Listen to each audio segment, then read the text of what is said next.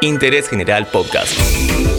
Conoce algo nuevo en 5 minutos. Carry on.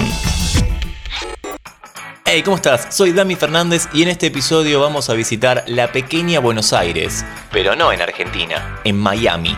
¿Cuántos argentinos viven en este lugar? ¿Hay un banchero? ¿Un manolo? ¿A qué argentino crees que homenajean con un bar en su honor? Todo esto y más en solo 5 minutos.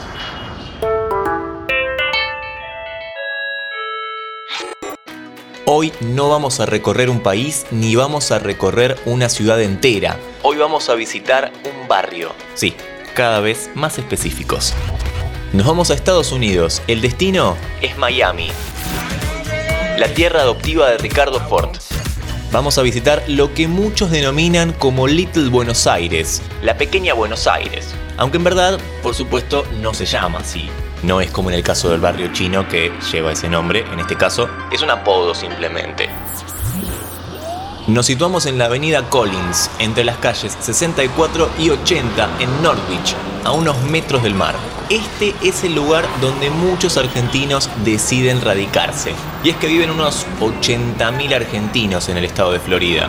La gran mayoría, por supuesto, en este lugar, en Miami. Y como decíamos, cerca del mar. Si te mudas a Miami, vas por el combo completo, ¿no? Vamos a visitar de este a oeste. Empecemos la recorrida por los comercios con gusto argento. Avenida Collins al 6995 y nuestra Avenida Corrientes al 1300 tienen algo en común. Encontramos la mítica pizzería Banchero, para algunos la mejor pizza de Buenos Aires. Entremos, dale.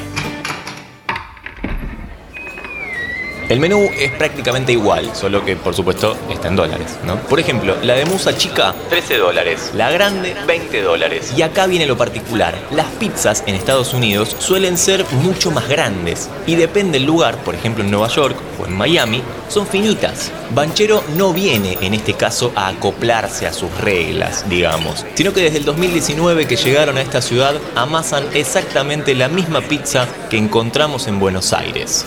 Frente a este lugar tenemos Buenos Aires Bakery and Café, típica panadería donde podés ir a pedir una tortita negra, un vigilante o una bola de fraile y saben exactamente de qué estás hablando. Pero además se caracteriza por su ambiente futbolístico, llena de cuadros de San Lorenzo de Almagro, del Ciclón, sí, pelotas de fútbol colgando, banderines y por supuesto una pantalla transmitiendo fútbol. Y hablando de facturas, a unos metros encontramos uno de los símbolos de Mar del Plata. Una vez más, a metros del mar, encontramos a Manolo, un lugar que de a poco se está convirtiendo en una costumbre no solo para argentinos que viven o visitan Miami, sino también para los propios estadounidenses. Nos movemos para el oeste, no demasiado, ¿eh? Unas cuadras nada más y cruzando el puente nos vamos a Normandy Island, también parte de North Beach. ¿Por qué vinimos acá? Porque vamos a ir al supermercado. Sí, yo sé que en un viaje hay cosas que son más interesantes que ir de compras, pero en este caso estamos entrando a un supermercado que es una réplica de los supermercados de Argentina, Bay Supermarket, donde encontramos todos productos conocidos. No vamos a nombrar todas las marcas, por supuesto, pero están todas. Lo que sí, no hagas la conversión a pesos porque la vas a pasar muy mal. Nos queda poco tiempo, así que vamos un poco más para el oeste, al Little River. Acá encontramos el Estadio Soccer, un complejo de canchas de fútbol 5 que, atención, ¿dónde podrían estar para que tenga un gusto más argento aún? Por supuesto, debajo de una autopista.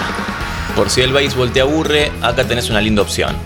Para mí también fue penal, ¿eh? Sí, fue penal. Terminamos el recorrido con un lugar muy especial. Para todos aquellos y aquellas que quieran saber cómo somos mirados los argentinos en el exterior, este puede ser un ejemplo. Vinimos a Fiorito Miami Restaurant, un lugar en honor a Diego Armando Maradona. Este lugar tiene platos típicos de nuestra cultura y por supuesto lleno de imágenes del 10. La fachada del lugar es sencilla, la idea es mostrar al máximo ídolo del fútbol argentino en su estado más puro, acompañado también de caricaturas de otros íconos de la cultura como Paturuzú o Hijitus. Y por si fuera poco, para que no se enoje nadie, en una de sus paredes externas encontramos un mural enorme con la figura de Lionel Messi. Sí, completito. Hoy visitamos un rincón de Miami colonizado por los argentinos. Pero comentanos en redes qué otro lugar querés que hablemos en el próximo episodio. De interés general. Interés General Podcast.